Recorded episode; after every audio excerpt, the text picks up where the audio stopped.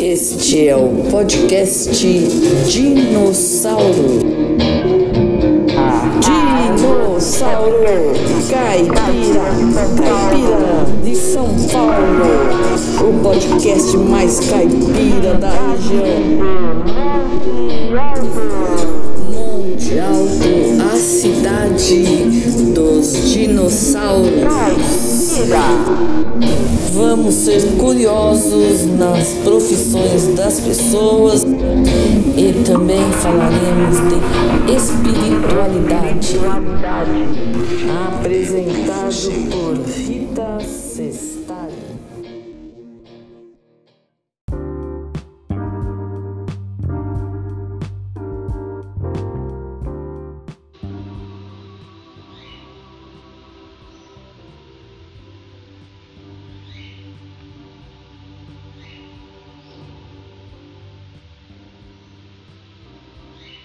Lírios de Esperança.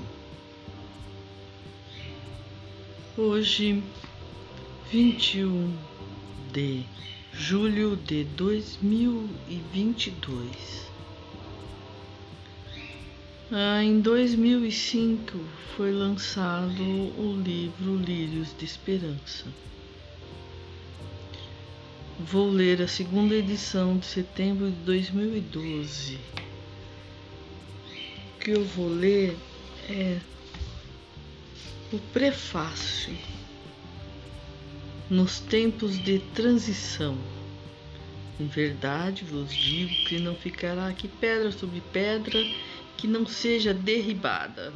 Mateus 24, 2. Os bastidores dos dramas sociais visíveis aos olhares humanos trava-se uma batalha decisiva do bem contra o mal.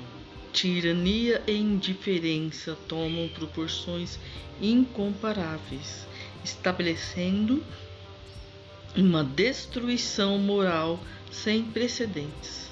Em meio a essa atividade desonrosa, os verdadeiros discípulos de Jesus são convocados à formação de alicerces resistentes de amor incondicional em favor da paz e do bem. Não teremos regeneração sem retaguarda e defesa.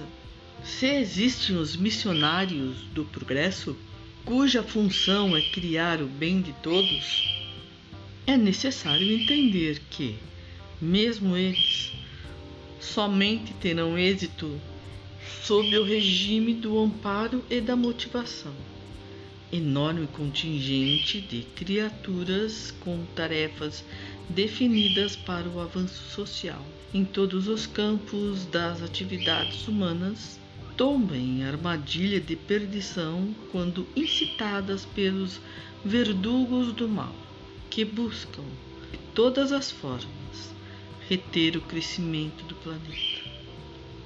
É muita ingenuidade acreditar que os inesquecíveis sustentáculos da ciência e da cultura, da política e da religião agiram à mercê de cuidados espirituais especiais em suas missões. Quanta ordem e disciplina preenche os caminhos dos que trabalham com a mente afinada ao progresso coletivo quanta atenção e interesse fraterno despertam os que acham seus corações ao amor sem fronteiras. Como imaginar que Albert Schweitzer e Gandhi realizaram a colheita de bênçãos sem enormes medidas de segurança do mais alto? Einstein e Freud foram assessorados ininterruptamente Kardec recebeu de Jesus a autorização para medidas de proteção jamais utilizadas por nenhum missionário na face da terra. O bem, para ser espalhado, não prescinde de fileiras de defesa eficientes. Vivemos e respiramos sob a proteção de uma rede de reflexos. Quaisquer desordens, assim como uma oração, são capazes de alterar nosso psiquismo. Luzes que se acendem fortalecem toda a rede. Quaisquer lampejos de paz atraem esfomeada multidão de espíritos atormentados, sob o jugo de tiranos dotados de uma longa trajetória da inteligência e perspicácia na perversidade.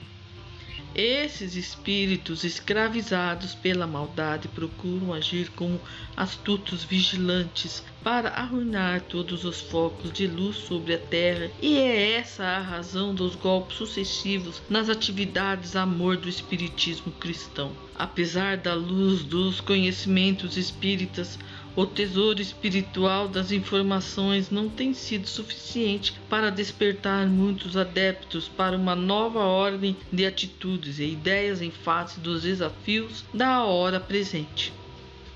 O intercâmbio interdimensional nesse contexto, que poderia servir de fortaleza aos mais promissores projetos de liberdade e ascensão, em inumeráveis casos, não passa de enxada afiada em plena semeadura à espera do lavrador que a deseje manejar o contento. A história é a mãe da cultura. E a cultura é o conjunto das nações que os homens aceitam como referências para se conduzirem em seus grupos. A cultura espírita, em torno das questões mediúnicas, responde por uma mentalidade que inspira práticas e posturas nem sempre ajustadas aos chamamentos do tempo espiritual da transição. Transição é o tempo mental da renovação, a hora do recomeço e da reavaliação. Nesse cenário, os aprendizes da mediunidade serão aferidos com rigor. Muita coragem e sacrifício serão exigidos de quem realmente anseia servir sobre os novos e mais apropriados regimes nesse tempo de contínuas mudanças.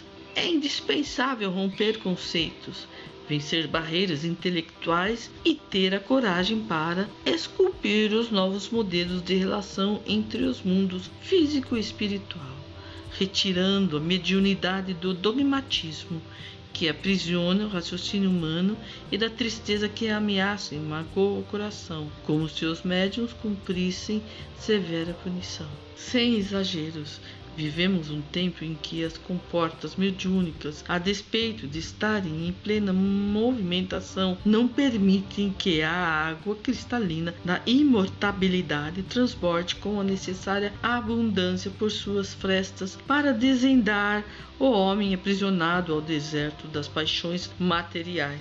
Vivemos uma nova proibição mosaica como a do Velho Testamento.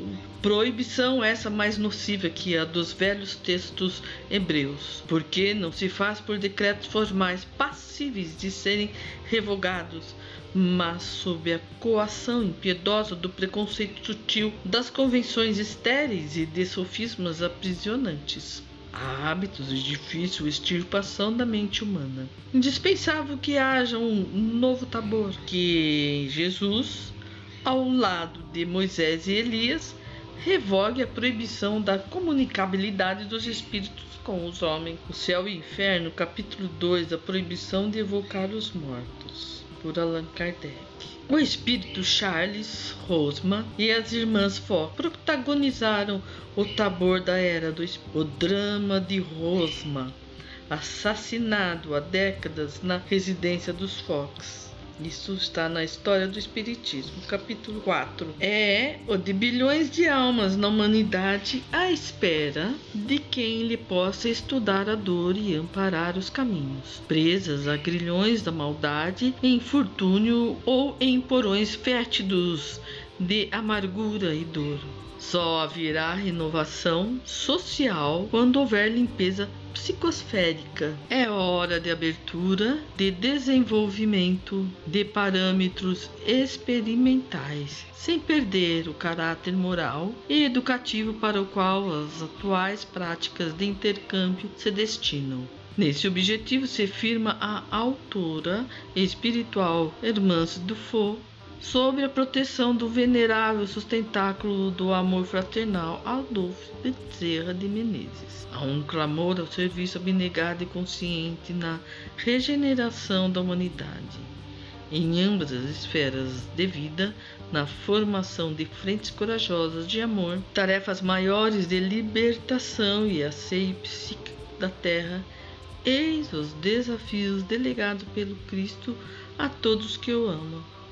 Desafios que, em muitas oportunidades, são substituídos pela atitude impensada da acomodação enquanto inúmeros aprendizes da mediunidade optam pelo fascínio da mordomia para servirem, preferindo o exercício mediúnico distante do sacrifício e nos braços do convencionalismo, Jesus conta com os destemidos, disposto à segunda milha das ações que ultrapassem o comodismo inspirado na rigidez da pureza filosófica. A atitude de amor sem limites de Eurípides Barçanufo deve ser exemplo inspirador para nossas ações no legítimo bem. Somente nesse clima de testemunho sacrificial encontraremos condições de plantio das sementes do mundo novo que sonhamos para o futuro da humanidade.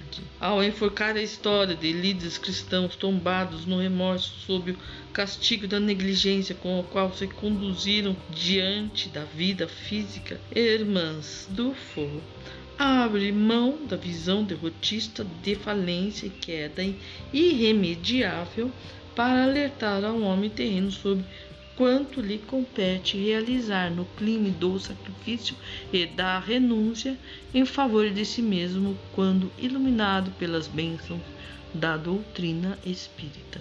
Seu enfoque é compassivo e pródigo, de esperança ao destacar a sensação da tolerância ativa dos espíritos superiores para com nossas necessidades de aperfeiçoamento. Ao mesmo tempo, a autora nos convoca aos mais difíceis imperativos referentes ao tempo da transição. Digno de nota e igualmente é o seu esforço sacrificial em manter fidelidade ao pensamento e às características de seus personagens. Tarefa essa cumprida a contento segundo a avaliação de nossa equipe espiritual. O sentimento da imortalidade precisa ser construído na intimidade do homem reencarnado. É instrução a serviço de espiritualização. Essa instrução, no entanto, não possui aplicação prática prática que retrate quanto possível a realidade imortal. Daí o imperativo de vivências mediúnicas incomuns, para além dos rígidos padrões de segurança e utilidade consagrados pela comunidade doutrinária. Em desafio de investigação e fé, espera os servidores da mediunidade em tempos de transição. Nesses textos encontraremos uma preciosa reflexão a esse respeito investigação para dentro e para fora de si mesmo. Consciente de que evolução é processo íntimo e gradativo, não temos dúvida de que certos ensinos nem sempre acompanham o tempo psicológico e espiritual de alguns aprendizes. Estou convicta, porém, de que nessas linhas despretensiosas existem motivos de sobra para endossá-los como convite inadiável ao tempo de maioridade das ideias espíritas, independentemente de aceitação e acolhimento por parte de quantos se consideram os intelectuais do espiritismo. Perante a iniciativa dos discípulos sinceros ao mostrarem a estrutura do templo para Jesus, ele declarou: em verdade vos digo que não ficará aqui pedra sobre pedra que não seja derribada. O templo material simbolizava a concepção encharcada de materialismo por parte dos que ansiavam seguir o Cristo. Não descreiam dessa verdade. Os conceitos e as práticas se renovam celeremente descerra-se um horizonte novo e belo, educativo e libertador, ante os olhos de quantos têm olhos de ver e ouvidos de ouvir. Da amante do bem e servidora do Cristo, Maria Modesto Cravo. Belo Horizonte, janeiro de 2005. Introdução: A quem vamos seguir? E Pedro o seguiu de longe até o pátio do sumo sacerdote e, entrando, assentou-se entre os criados para ver o fim. Mateus 26, 58. Em todos os tempos da humanidade, os cooperadores do bem e os missionários da vanguarda sempre contaram com retaguardas espirituais seguras para as tarefas que desempenharam. Mesmo desconhecendo, muitas vezes, o amparo do qual eram alvos, toda luz que se acende requer cuidados especiais na continuidade de sua expansão. Uma escola e um hospital, assim como quaisquer instituições sociais do progresso Jamais se verão livres das correntes cruéis do mal e da treva que tentam apagar-lhe o brilho da bondade e do amor. É da lei. Os que avançam atraem para si quantos tentam entravar a ascensão. O objetivo é a multiplicação do bem por meio da cooperação sacrificial na renovação de alma um educador alinhado ou um aluno promissor podem trazer no âmago o peso cruel da lama psíquica em que se encontravam antes do renascimento, ligando-se aos expoentes do desequilíbrio, assim tendo a escola educativa passa a funcionar como posto de orientação de almas em crescimento, atraindo o grupo indisciplinado de desencarnados para dentro de suas portas. Um médico carinhoso ou um paciente em convalescença podem carregar na mente os monstros da insensatez e da loucura em sintonia com os seguidores da impiedade e do ódio. Dessa forma, o lugar abençoado de recuperação torna-se também um celeiro de amparo e corações desorientados, abrindo campo para a ação dos oponentes da verdade, que infestam seus corredores de dependências. Em quaisquer recantos da terra, nos dias da transição, existem sede e fome, tormenta e dor esmolando mãos amigas e instruções corretas em favor da libertação. Um encarnado representa as enfermidades ou as necessidades de uma multidão. Nos bastidores imortais das tragédias e dramas da sociedade encarnada, encontramos fatores causais ou influentes na ação organizada da maldade. As raízes do mal se alongam no visível para o invisível e vice-versa. O avanço tecnológico, a exploração da cultura e a busca de Deus no século XX provocaram um desconforto nos abismos em forma de comoções ostensivas como se fosse um vulcão. A pressão exercida nas sombras expeliu para as superfícies do orbe as lavas do desespero e da angústia, da maldade e da desobediência. A ordem divina é limpeza, regeneração, liberdade e paz. Hoje, mais do que nunca, o homem exige alicerces seguros e trincheiras eficazes. Essa a razão da oposição sistemática em relação aos esforços espíritas. Quaisquer projetos de elevação e consolo são alvos de atenções aguerridas dos adversários da luz é nesse contexto que podemos entender o valor inestimável das trincheiras de amores construídas no desinteresse e na forja da coragem entre os homens e equipes que se amam e se respeitam e, além da matéria, grupos socorristas que operem quais polos produtivos de legítimo serviço cristão em favor da libertação de consciência. Inúmeras atividades e metas espirituais têm sido boicotadas ou mantidas em atraso por faltarem esses círculos vibratórios de proteção, sem retaguarda espiritual, até para manter um estudo do Evangelho no lar, será exigida da família a movimentação de forças incontáveis. Os grupos mediúnicos funcionam nessa hora grave de asseio da psicosfera como salutares ungüentos cicatrizantes ou medidas preventivas em favor da evolução e da ordem. A superação de parâmetros na aquisição de conhecimentos novos pode ser acumulada pela implantação de iniciativas experimentais. As contribuições morais de compaixão, do desejo de auxiliar e de aprender são as únicas linhas morais a serem conservadas nessa modalidade de aprendizado. Quanto mais bom senso, coragem, rompimento com padrões e muito diálogo serão os fios condutores de novos modelos de parceria entre os mundos físico e espiritual. Os grupos conscientes do momento que atravessamos não devem se nortear pelas convenções aceitáveis na coletividade doutrinária que quase sempre mostra-se indisposta a andar a segunda milha. Mateus 5:41. Mas trilhar vivências novas. O preconceito e a descrença alheia costumam arruinar muitos planos do bem. Jesus estabeleceu: Não cuideis que vim destruir a lei ou os profetas. Não vim abirrogar, mas cumprir. Mateus 5,17 A maioria das práticas de intercâmbio se orienta pelos textos. Poucos ousam a investigação, a observação, a experimentação fraterna.